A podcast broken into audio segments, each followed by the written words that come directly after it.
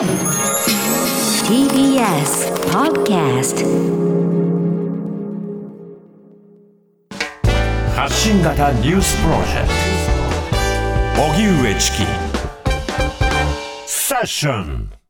発信型ニュースプロジェクト荻上チキセッション。荻上チキと、南部ひろみが生放送でお送りしています。ここからは特集メインセッション。今日のテーマはこちらです。メインセッション。探求モード日本でも感染急拡大新型コロナオミクロン株今分かっていること。新型コロナの変異ウイルスオミクロン株の感染急拡大が止まりません。東京では連日1万人全国では7万人以上の感染者が出ており現在全国34の都道府県にまん延防止措置が適用されていますが感染者数の増加には歯止めがかかっていませんこうした中、東京などへの緊急事態宣言の発出について注目されていますが、岸田総理は今日、記者団の取材に対し、少なくとも現時点では検討していないと述べました。去年11月に南アフリカ共和国などで発見されたオミクロン株は、これまでの変異ウイルス、デルタ株と比べ重症化リスクが低いと言われていますが、感染力が強く、日本をはじめヨーロッパや北米など各国でかつてない規模の流行を起こしています。また最近ではオミクロン株のうち現在流行の主流となっている BA.1 とは異なる系統の BA.2 というさらに感染力の高い亜種が見つかり警戒されています。5歳から11歳の子どもへのワクチン接種や3回目のワクチン接種が本格化する中、今日はオミクロン株の典型的な症状、持続期間、重症化のリスクなど、現時点で分かっていることについて感染症の専門家に伺います。では、本日のゲストをご紹介しましょう。感染症の専門医で大阪大学教授の忽那聡さんです。リモートでご出演いただきます。忽那さんよろしくお願いいたします。はい、よろしくお願いいたします。お願いします。忽那さんは感染症全般を専門とし、特に新たな感染症や新型コロナに関連した臨床研究に携わっておられます。国国立国際医療研究センターを経て、現在去年7月より大阪大学医学部感染制御学の教授に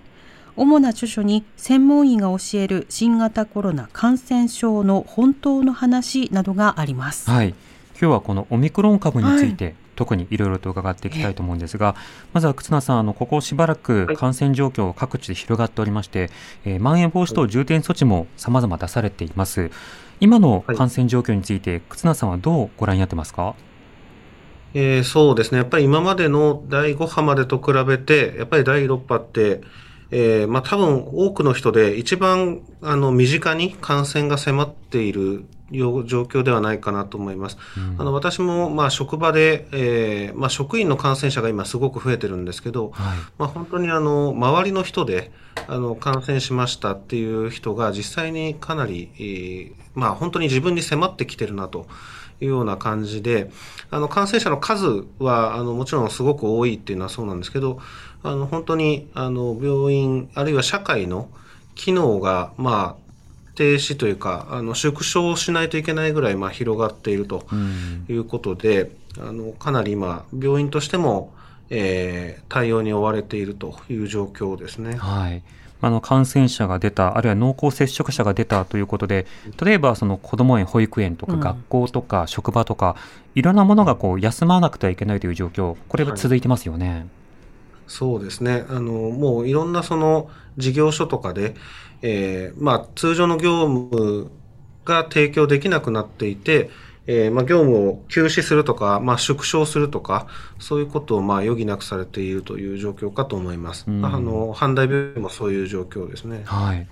まあ、そうした中、この急拡大の背景の一つ、オミクロン株があるわけですけれども、このオミクロン株の感染力であるとか、そのまあ重症化リスク、改めてどういった特徴があるんでしょうか？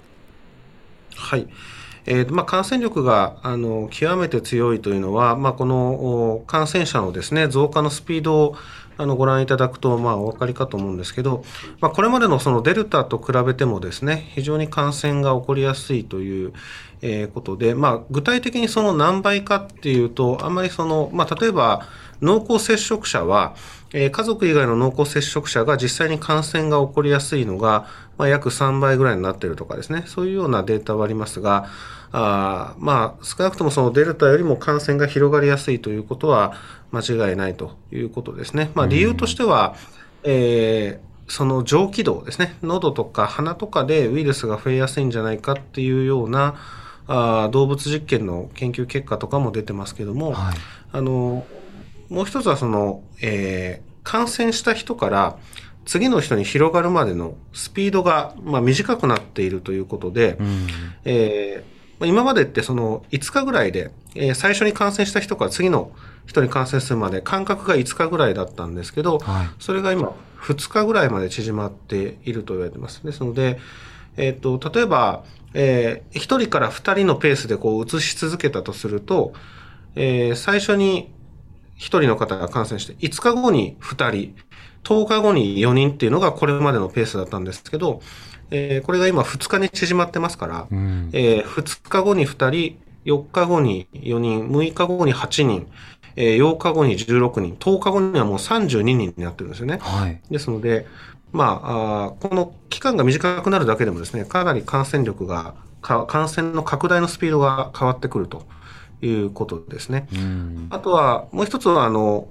ワクチンを打ってる人は、これまでのデルタまでだとですね、あの、ワクチン打って2回完了してる人はかなり感染が起こりにくくなってたんですけど、はいこのオミクロンに関しては、あーまあ、ワクチン打ってる人もですね、あの、かかってしまうことが十分あるということで、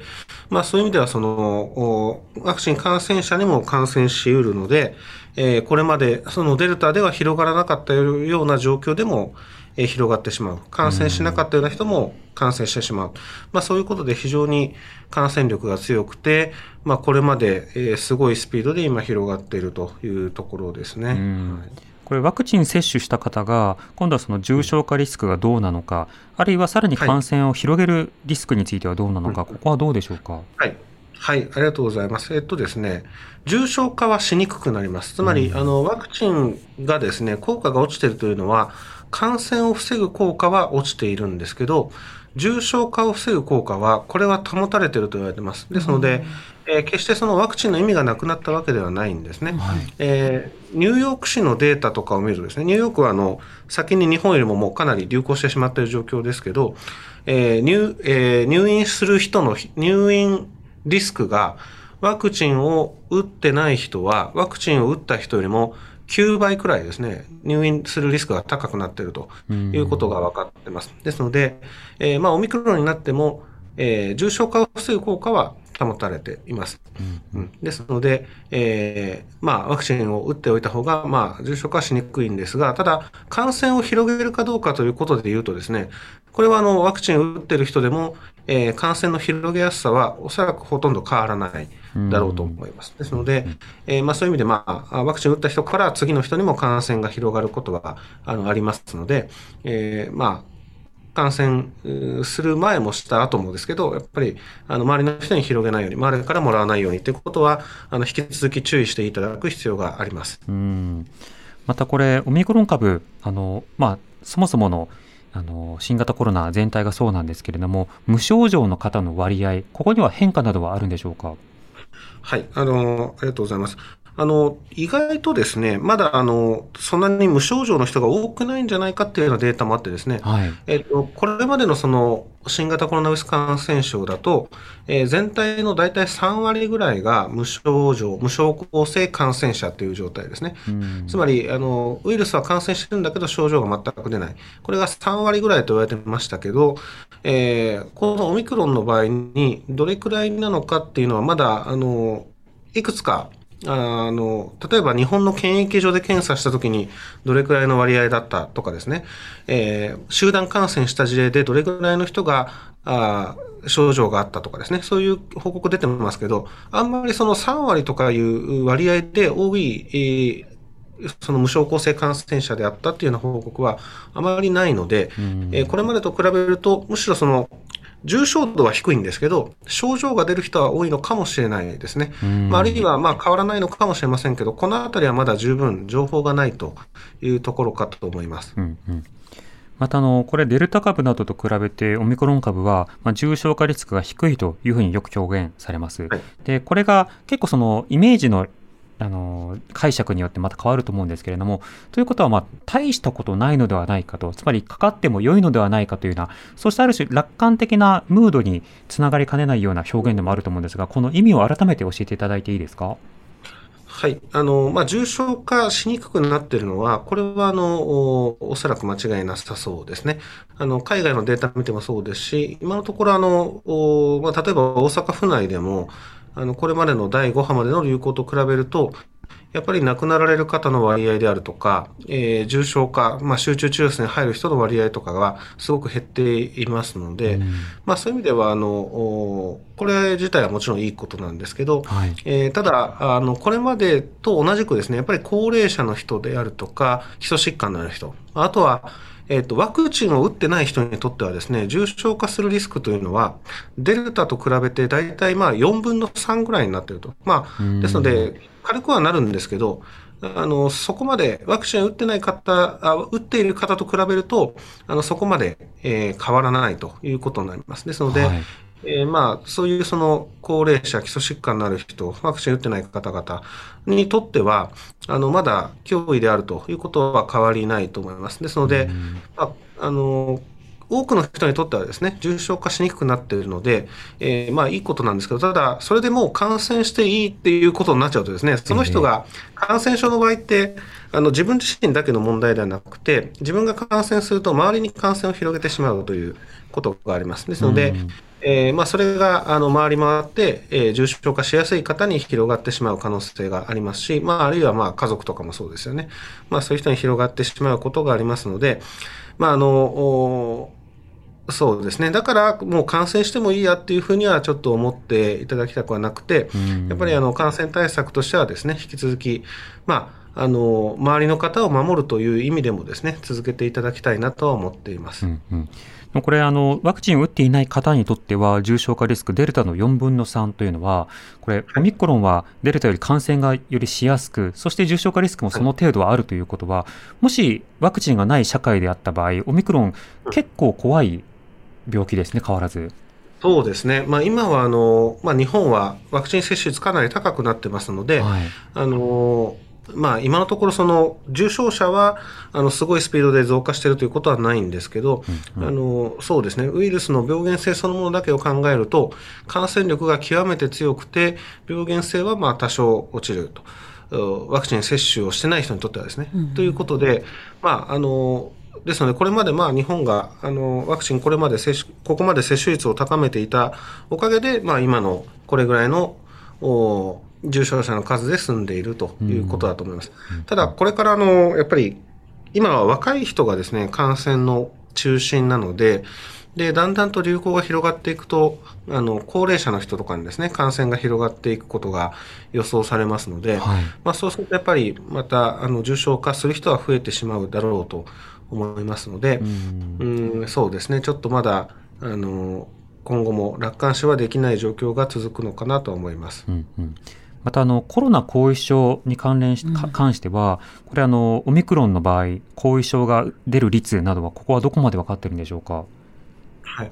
まああの、後遺症はですね、やっぱりあの、お何ヶ月とかですね、あの、感染した後何ヶ月とか続くみたいな、あの、情報が、あの、流行して、まあ、感染した後しばらく経たないと出てきませんので、まだ、オミクロンに関しては、その、えー南アフリカに出現したのが、あーまだ2ヶ月前ですから、はいあんまりその後遺症に関するデータっていうのが、あ十分揃ってないという状況ですね。うんただまあ、あの基本的にはその重症度の高い人ですね。これまでもその集中治療室に入った人とかの方が起こりやすいとは言われてましたので、ええまあそういう方々では後遺症が残ることはおそらくあるだろうと思います。ただ、あの軽い人でもですね、あの後遺症というのはこれまでコロナの感染者でもあの見られて見られることがありましたので、うんやっぱりその後遺症がどれくらいの頻度で起こるのか、現状ではあまりまだ分かりませんので、まあ、そういう意味でもやっぱり感染しない方がですね安全だろうとは思います。うんこれまたあのオミクロン以外の、まあ、デルタあるいはそれ以外のあの変異ウイルスでもまだコロコロナ後遺症に対する明確な治療というものは分かっていない段階なんでしょうか？そうですね。あの、後遺症、えっ、と、唯一ですね、その、後遺症を起こしにくくするだろうと言われているのは、えっ、と、ワクチン接種を、え2回完了している人は、えーしてない人と比べて、えー後遺症の起こる頻度が少なくなるっていうような報告が出てます。あの、はい。これはおそらくその重症度が下がるからだと思うんですけど、うんうん。えーまあ、すですのであの防ぐためにはあーワクチンを打っておいた方がいいですよということになりますけどその後遺症そのものに対する治療というのは今のところその確立されたものはないですね。はいまたこれも知見を待たなくてはいけないという段階ですね。で、はいさらには最近、ステルスオミクロンと呼ばれるものが出てきたとされています。このステルスオミクロンとは一体どういったものなんでしょうか？はい。えっと、海外ではそのステルスオミクロンと言われているんですが、えっと、そのオミクロンの中にもですね、今4つぐらい種類があるんですけど、はい。えっと、その中の、おまあ、仲間というかですね、えっと、BA2 っていう、BA1、BA11、BA2、BA3 っていうのがありますけど、えそのうちの BA2 というもので、えっと、今、日本だとですね、主流は BA1 っていうもので、世界の多くの国は今 BA1 が広がってるんですね。うん。で、えっと、例えばデンマークは、あの BA2 が今メインに主流になりかかってるんですけど、はい。このデンマークで今あのすごく感染者が増えていて、えー人口100万人あたりで、えー7600人とかですかね、うん。1日に、えー日々感染者が出ていると、これってあの日本の状況、日本で同じぐらいの割合で感染者が出るとすると、1日90万人ぐらい感染者が出るぐらいの,、うんうん。あの規模で今、デンマークで感染が起こってるんですが、はい。えーそのデンマークの、えー爆発的な流行の原因がこの BA.2 なのではないかということも言われています。まあ、理由の一つとして感染力が強くなっているこの BA.2 が原因ではないかとうんいうことが言われています。はいうんこの BA2 はどうしてステルスというふうについてるんですか？あそうですね、えっと、海外ではですね、あの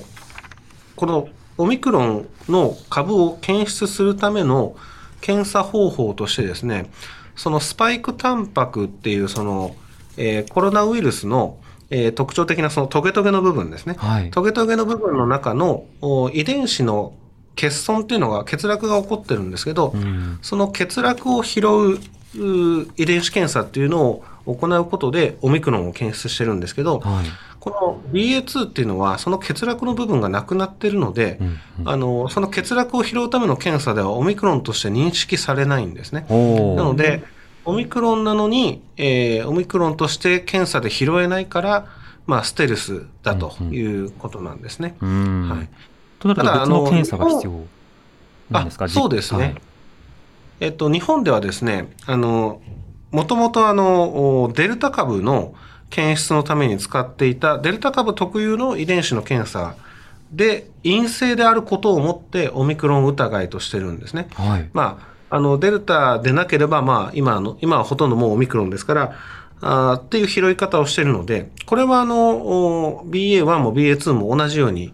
引っかかります。あの、うんデルタの特徴的なものは持ってないので、ですので、そういう意味ではですね、あの、日本では、あの、ちゃんとお拾えているということになるんですが、ただ逆にその、えー BA.1 も BA.2 も、どちらもあの、オミクロンとして拾ってしまうので、はい。あの、1と2の区別ができないという問題があります。うんうんですので、あの、逆にその、海外のように、えーオミクロンを狙ったものが引っかからない場合に、えー BA.2 を疑うというようなことが今できないので、うんあの、逆にそこが今、こう、課題になっているような状況ですね。なるほど。というのと、先ほどデンマークだと BA.2 にこう主流になっているという話ですけど、日本での BA.1、BA.2 の割合というのはどこまで分かってるんでしょうか？はい、えっと、日本だとですね、えっと、ほとんど検疫で引っかかっているだけですね、BA.2 に関してはですね。で、えっと、BA.2 で、えっと、先週、えっと、神戸市でですね、2人市中感染例というのが出たんですが、はいただこれは、えっと、1人が、まあ、市中感染というよりは正式正確には、お1人が海外渡航歴があって、もう1人はその、えー渡航歴のある人とリンクがあるので、えっと、今のところはその、おその辺のその町で、その市中でですね、BA.2 に感染するリスクというのは現時点では、あの、高くないだろうと思います。うんうんうんただこれがもし BA.2 がメインになってくると、さらに今以上にこう感染スピードが上がるということですか？うん、そうですね、その、一応その、例えば京都大の西浦先生のはい。お話だとですね、BA.1 と比べて感染力が18%高くなるんじゃないかというようなお話があります。まあ実際その、おイギリスとかを見てもですね、あの、BA.1 よりも BA.2 の方が感染力がどうも強そうだというような話が出てますので、えーまあ、BA.2 が、えー日本で、えー広がっていけばですね、さらにその感染者が増える方に、まあ、つながりかねないなというふうには思っています。うんでは今日リスナーの方からもですね、いろいろとコロナ関連の質問いただいております。はいえーご紹介していきます。まず埼玉県にお住まいの匿名希望の方からいただいたメールです。ありがとうございます。土曜の夜に息子11歳のコロナウイルスへの感染が判明し、自宅で看病をしながらの、えー事務作業となったためメールを送らせていただきます。ありがとうございます。感染した息子はワクチン接種できない年齢のため、ワクチン未接種の状態で感染しました。発熱時は38度で翌日には37度前半に熱が下がり今日はお昼の検温では平熱になっていましたこのまま解放に向かうと判断していいのか軽症の場合でも後から後遺症が出るという話も聞くので不安です病院での検査時点では解熱剤のみの処方がされそれ以外には特に投薬も受けていないのですが症状が軽い場合の治療としては一般的なのでしょうかというふうにいただいていはいます。、ご心配ですよね。ですよねはい、まあ、あの当然ながらメールだけではね診察はできないわけですけれども、でもあの忽那さんこういったその、えー傾向回復の傾向というのはどういうふうに判断されるんでしょうか？はい、あの、この病気自体はですね、発症してから、まあ、1週間ぐらいはですね、その、おまあ、熱が出たりとか、咳が出たり、喉が痛いとかですね、そういう症状が、あの、続くことがあって、短い人だとですね、数日くらいで、あの、収まる人もいるんですけど、あの、長く続くこともあって、で、その場合には、あの、基本的にはその対症療法ということで、熱冷まし、解熱薬を飲んだりとか、えーまあ、咳止め飲んだりとかですね、はい。そういうようなあーお薬飲んでいただいて、えーまあ、症状が治まるのを待つっていうのが、まあ、基本的な治療になります。でうん、持病がある方とかですね、特定のその重症化しやすい、えー高齢の方とか、肥満のある方とか、まあ、そういう方に関しては、あの軽症の時期でもですね、治療薬を使うことがあります。はいただ、あの、特に、あの、お子さんの場合はですね、重症化する人が非常に少ないので、まあ、普通は、あの、お特に持病もなければですね、まずは、あの、様子を見ていただくということが多いです。まあ、その、えっ、と、解熱薬飲んだりとかですね、うん症状を取る薬を飲んでいただいて、えーまあ、しばらくはですね、やっぱり熱が続いたりすることはありますが、はいあーまあ、1週間ぐらいで収まってくることが多いですね。うんでは続いてオミクロンが今主流だという話よくされますがそもそもという質問ですね。はい、ラジオネーム佐藤さんからいただいたメールです。ありがとうございます。今更ですがわからないことがあります。オミクロン株は変異が多いので感染力が高いのですと説明されると、なるほど、そうかと。そして実際感染者数がすごいので、その通りなのだなと思うのですが、それと一緒にデルタ株など以前のものが消えてしまうのが不思議だなと思います。いくらマリトッツォが流行っていてもシュークリーム食べる人は同時に存在できますよね。コロナウイルスはそうはいかないものなのでしょうかといただいております。はいなんでデルタなど消えるのっていうことなんですけど、忽那さんこれいかがですか？はい、あの基本的にはですね、その感染が広がりやすい変異株が残ってきています。つまり、えっと例えばですね、えっと、デルタからオミクロンに置き換わっているのは、これはあの、デルタよりもオミクロンの方が感染が広がりやすいからですね。あの、先ほどのその、例えの話でもありましたけど、えっ、と、従来のオミクロン、あ、従来のデルタとかだとですね、えっ、と、5日で、えー、2人になって、10日で4人になってっていうのが、えー、オミクロンだとこれが間隔が短くなってますから、10日経つ時点でもう32人になってたりっていう、えー、ことがありますけど、これがじゃあ、あの、さらに、えー、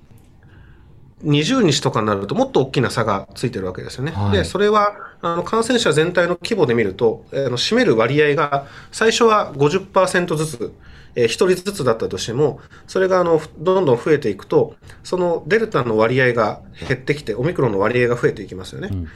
これが、あの、まあ、いわゆる置き換わりということが起こっている状況ですね。そので、まあ、感染が広がりやすいものが主流になっていくということですね。で、もう一つは、その先ほどのワクチンの効果がオミクロンでは大きく落ちているということが関係してますので、はい、今までデルタだと感染しなかったような人にもオミクロンは感染していますから、あのそういう意味でやっぱりあのオミクロンの方が今は残っているということですね。ですので、えっと、今後もその、まあ、例えばオミクロンがもうある程度かなりたくさんの世界中の、えー、たくさんの人に感染して、オミクロンに対する免疫を持つ人が増えると、はい、えー、そこで例えば次の変異株は、オミクロンを持ってる感染、オミクロンに対する免疫を持っている人の免疫は、あ通じなか、通じにくくなっているようなものが出てくると、えー、オミクロンに置き換わる。まあ、あるいはオミクロンよりも感染力がさらに強いものが出てくると、オミクロンから置き換わるということは起こり得るだろうと思いますので、まあ、そういう意味で、あの、よりその感染力の強さとか、ワクチンの効果とか、このあたりのえー、関係性を持ってあの次の変異株がまた現れる可能性はあると思います。うんなるほどこれあのデルタとオミクロンというのはこれ両方に短期間でかかるということはあり得るんですか？えっと、そうですね。あの、理屈的には、あの、あり得るだろうと思います。つまり、その、デルタで、デルタによって得られた免疫というのは、オミクロンにはあんまりこう、通用しませんし、はい、あの、まあ、免疫ができる前に感染することももちろんありますから、共感染といって、その、同時に、あの、複数の、ウイルスに感染することは、まあ、理屈的には起こりうるだろうと思います。ただ、それで、その、すごく重症化しやすいとかですね、そういったことは今のところは言われてないですね。うん一方で、オミクロンに感染した場合、例えばデルタにかかる割合が下がったりということはあるんですか、えっ、ー、とですね、これはあのまだあまりデータがないですね。まあ、オミクロンに感染した人っていうのは、もうすでにあのデルタがあまり広がってない状況にいる方が多いので、うん、そういう意味ではあまりこう、そういうオミクロンにかかった人のデルタへのかかりやすさというのは、あまだよく分かってませんが、ただ、オミクロンからですね、回復した人のあの血液、あの抗体とかを見ると、はい、えっ、ー、と、デルタに対しても、その中和をするですね、えー、抗体が多く含まれるというようなあの研究、実験室レベルの研究結果は出ています。ですので、うん、あの、オミクロンだけに特異的というよりは、ある程度その、新型コロナウイルス全般に対しての免疫があ作られるだろうということは考えられています。なるほど。じゃあ先ほどの佐藤さんの例えだと、マリトッツォが流行っててもシュークリーム食べる人は同時に存在できますよねとありますが、マリトッツォ食べてお腹がいっぱいになったらシュークリーム買う人が少なくなったみたいな、ある意味、その先にオミクロン流行ったから、そのデルタに対してもある程度感染が減るみたいなことも可能性としてはなくはないんですか？まあそうですね。ただ、あの、オミクロンがこれだけ広がっている状況で、あの、次にその、えー、デルタに感染する機会そのものがかなり減っていると思いますので、うん、まあ、そういう意味では、そうですね、あまりそういう状況がおそらく、まあ、デルタは今かなり少なくなってますから、はい、まあ、状況としては生まれにくいのかなと思いますが。なるほど。また先ほどのメールではその、まあ、お子さんへの感染という話がありましたが、えー、今あの、子どもへのワクチン接種も始まっていきます、はい、この子どもへのワクチン接種、どんな観点から考えればいいんでしょうか？はい、あのそうですね、これはあの非常にまあ、難しいというかですね、まあ、あの、大人とかですね、特にその高齢者とかは、やっぱり、あの、ワクチン打ってですね、感染、えー、しにくくなるということもそうですし、重症化を防ぐっていう観点から、特にその、打った方がいいとは私は思ってますが、うん、あの、お子さんに関してはですね、あのそもそも、まあ、あまり重症化しにくいというところがあります。はいで、えっと、オミクロンが今これだけ広がっている現在の状況においては、ワクチンでその感染そのものを防ぎきるっていうことは結構難しくなってるんですね。うんですので、えっとまあ、ワクチンを打っても感染することはある。ですね。で、もともとそんなに重症化しやすいわけではないので、重症化を防ぐ効果を、えーまあ、その、ご本人にとってのメリットというのは、高齢者と比べてやはり低くなるのかなと思います。お子さんの方がですね。ええまあそういう意味では、うーん、その、お子供も全員打った方がいいっていうようなものではなくて、まあ、例えばその持病のあるようなですね、あの、基礎疾患のあるお子さんは、これはあの、打っていただいた方がいいのかな。まあ、つまりその重症化を防ぐメリットというのがあるだろうと思いますので、うんえーまあ、打っていただいた方がいいだろうと。まあ、そう、そうでない、特に持病のないお子さん、あの、肥満とかもないお子さんということであれば、はいまあ、そうですね。もちろん、その、感染うん予防効果が全くないわけではありませんから、うん。あの、多少の予防効果はもちろんありますので、まあそういう、例えば感染して、やっぱり学校を休んだりとかですね、っていうことになりますし、まあ周りに感染を広げたりっていうこと原因にもなりますので、まあそれをあの、お多少予防する効果はありますので、うんうん。まあそういう観点から接種を考えていただくということは、あの、まあ、これはもちろんその社会全体にとってもですね、いいことだとは思いますので、うんまあそういう観点からご検討いただくのがいいのかなと思います。うんまあ自分の感染予防という形だけではなくて、社会的な防疫、疫病を防ぐという観点からもご検討ということですか。えー、5時台にもいろいろと伺っていきます。発信型ニュースプロジェク TBS Radio 905-954ト荻上チキセッション時刻は5時になりました。荻上チキセッション今日の特集メインセッションは日本でも感染急拡大新型コロナオミクロン株今分かっていることゲストは感染症の専門医で大阪大学教授の忽那聡さんリモートでご出演いただいています忽那さん引き続きよろしくお願いいたしますよろしくお願いしおます。願いします。さて、あの、前半でオミクロン株の一つの特殊特徴というものをお話しいただきました。、はいろいろな特徴があるということも伺いました。まあ、その中で今、このコロナ対策の政策の中で、濃厚接触者の待機期間、これをまあ10日間から7日間に短縮をするという方向が出されています。で、これはあのエッセンシャルワーカーの場合、さらにこう短縮をする。うんつまりそのまあ検査などで陰性が確認された場合などを含めて、いろいろとミックスして検討するということでした。こうした方針というのは、忽那さん、オミクロン株への対応としていかがでしょうか？まあ、あの、そうですね。現実問題として、その、まあ今、あオミクロンの感染者で、えーその周りのその濃厚接触者が増えすぎていますので、えーまあ社会の機能の維持のために、まあ、あ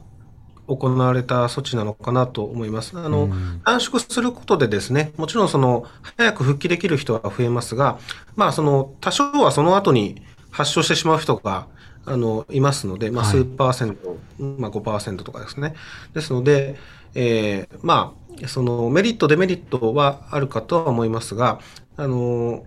まあ、そういう必要に迫られて、まあ、こういうあの決断に至ったんだろうなというふうには思います。うん。その感染しないから大丈夫だと確認されたので緩めましたというよりは、ある種のまあ経済社会的な、まあ、政治としての判断と理解した方がいいわけですか？まあ、そうですね。その多くの場合は大丈夫だという科学的なあの根拠はあのあります。これはいはあの、えっと日本全国のその保健所の中から何施設かがあのデータを提供していて、えーまあ、ほとんどの人がこのくらいまでの間に発症してますと。で、うんえっと7日以降に発症する人はまあこんなに少ないですよねっていうようなあのデータをもとにあの、じゃあ7日でいいでしょうと。医療従事者とかエッセンシャルワーカーは5日で検査をして5日でしましょうっていうようなあことになってますから、あの、根拠はありますが、ただ、はい。そこでその、まあ、どこまでそのお安全性を取るかっていうことですけれど、うん。多少はその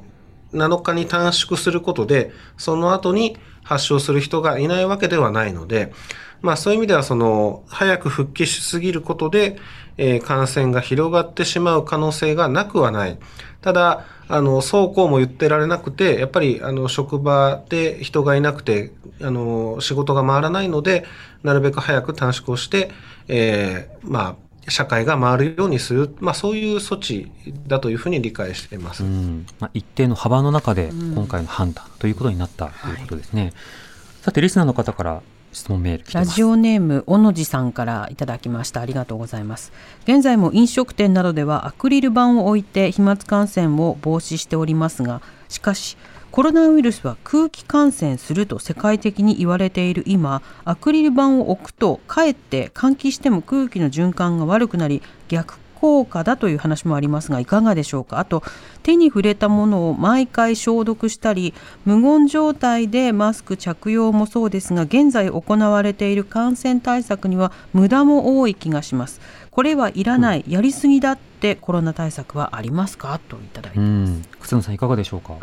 はい。えっとですね、あの、空気感染と、あの、飛沫感染の間ぐらいのものなんですね。あの、エアロゾル感染ってよく言われますけど、はい。えっと、まあ、本当にその空気感染っていうと、あの、同じ空間にいた、あの、へあの離れた人に、あの、感染する、まあ、マシンのような、はしかのような感染症、空気感染ですけれど、あの、そこまでの、あの、すごく離れた距離を超えて感染することはないんですけど、その、いわゆる飛沫の距離を超えて、特に換気の悪い閉鎖空間においては、そういう離れた距離で感染が起こることがあるということですね。で、おっしゃる通り、その換気が悪い場所だと、えー、ついたてがあっても感染が起こってしまうことはありますので、はい。まあ、そういう意味では、あの、完璧な予防というのは、まあ、特にその、お互いがマスクをしてればですね、これは安全ですので、えーまあ、あーそこは感染リスクが非常に低いですね。ただ、あの、お互いマスクを外した状態で、まあ、ついたてを挟んで、えー会食をすると。これは、あの、まあ、リスクが完全になくなるわけではなくて、やっぱりその、ついたてがあっても、あの、そういう感染が起こることはあります。まあ、飛沫自体もその、ついたての高さ次第ではね、超えてしまうことがありますから、えーそういう意味では、まあ、あの、はい、換気というものがやっぱり重要ですね。っていうことと、あの、まあ、あとはやっぱりね、黙食というか、まあ、なるべくそのマスクを外した状態で、えー会話をすることを減らすということで、黙食とかマスク会食をやっぱり、あの、しっかりと行っていただくということが重要だろうと思います。あの、先ほどのその、えっ、と、無駄な対策っていうのはですね、はい。まあ、あの、結構、あの、あるにはあります。この、えっと、接触感染といってですね、ウイルスが付着したところを触ると自分の手にウイルスがつくので、はい。えーまあ、こういう感染があるから、例えばあの、えっと、ホテルのですね、朝食のあの、ビュッフェとかありますよね。ええ。あそこでよくあの、なんか手袋をつけて、あの、物を取ってくださいみたいな、はい。食べ物を取ってくださいみたいなとこありますけど、あれ自体はあんまり意味はなくて、ですから、その、食べ物を取る前に、あの、手洗いをする。手指衛生、アルコールとかで手洗いをしてもらって、うんで、え食べ物を取って、まあ、もし食べ物とか、その、あの、トングとかが汚染してると考えるんだったら、その後手洗いしてもらえばいいだけですので、はい。あの、結局その、えっ、と、手袋を使ってそれをずっと使い回していれば、そっちが汚染してしまうことがあったりしますから、うんえーまあ、そういうものの方がですね、むしろ感染リスクがあったりするかなと思いますので、まあ、結構そういう意味で、あの、無駄な感染対策ってまだ身の回りに、あの、トイレはあの蓋を流して、えーあ蓋を閉めて流してくださいとかね、はいはい。まあ、別に蓋閉めて流すことは自体は悪くないんですけど、あのそれで感染が広がったりすることはほとんどないので、うんあの、まあ、そういううところに気を使うよりは、まあ、やっぱり会食とかですね、そういうところで感染が広がりやすいので、あの、黙食とか、マスク会食とかを徹底する。そういうところにちょちょっとこう、メリハリつけて感染対策をするのがいいんじゃないかなと思いますう。んあのたまにエレベーターにあの爪楊枝刺してるところありますよね、ありますよねっていうか、あの 爪楊枝が置いてあって、ボタンを爪楊枝で一本ずつこう押してくださいって、なんか直接触れないでくださいっていうところを前見たことあるんですけど、あれはどうなんですか？その、えっと、爪楊枝をみんなが触っていれば、その爪楊枝が汚染してる可能性があります。使い使い捨ての爪楊枝があって、で使い捨てなんですねティッ。シュボックスに空のティッシュボックスみたいなところにこう一本一本捨てていくんです。あ なるほど。まあ、そまあいいのかもしれませんけど、まあ結局その、えっ、と、手洗いを、をその前後ですね、あの、その高頻度接触面って言いますけど、はい人がよく触るところを触る、触った後は手洗いをするとうんうんいうことが大事。まあ、あの極端なことを言うと、自分の顔をその汚染した手で触らなければ、自分が感染することはありませんから、はいまあ、自分の顔を触る前には手洗いをしっかりと行うということが、これがあの、まあ、一番大事なことで、えーですので、まあ、そういう、例えばドアノブとかですね、うんエレベーターのボタンとか、そういう人がよくところ触るところを触った後は、まあ、やっぱり、あの、こまめに手洗いをしてもらうということが大事ですので、まあ、ですので、必ずしもその使い捨ての 爪楊枝は、あの、使わなくても、まあ、手洗いを行うことで、えー感染対策はできると思います。うんということは入り口などで手洗いあるいはその手指消毒の、まあ、消毒をこうプッシュ配っておくというものがエレベーターの前後などにあれば代替できるということになるわけですか？ああ、そうですね。例えば、まあ、出たところとかにね、置いておいていただくとか、そういうことでいいのかなと思いますね。うんなるほど。またあの今後コロナ対策ということでねそのさっきの感染の話でいうと5類に検討みたいなものが国会で一部政党からこう出されていたりというようなところもありますがここについては忽那さんいかがですか？えー、とそうですね、まあ、あの確かに重症度を見るとですねあの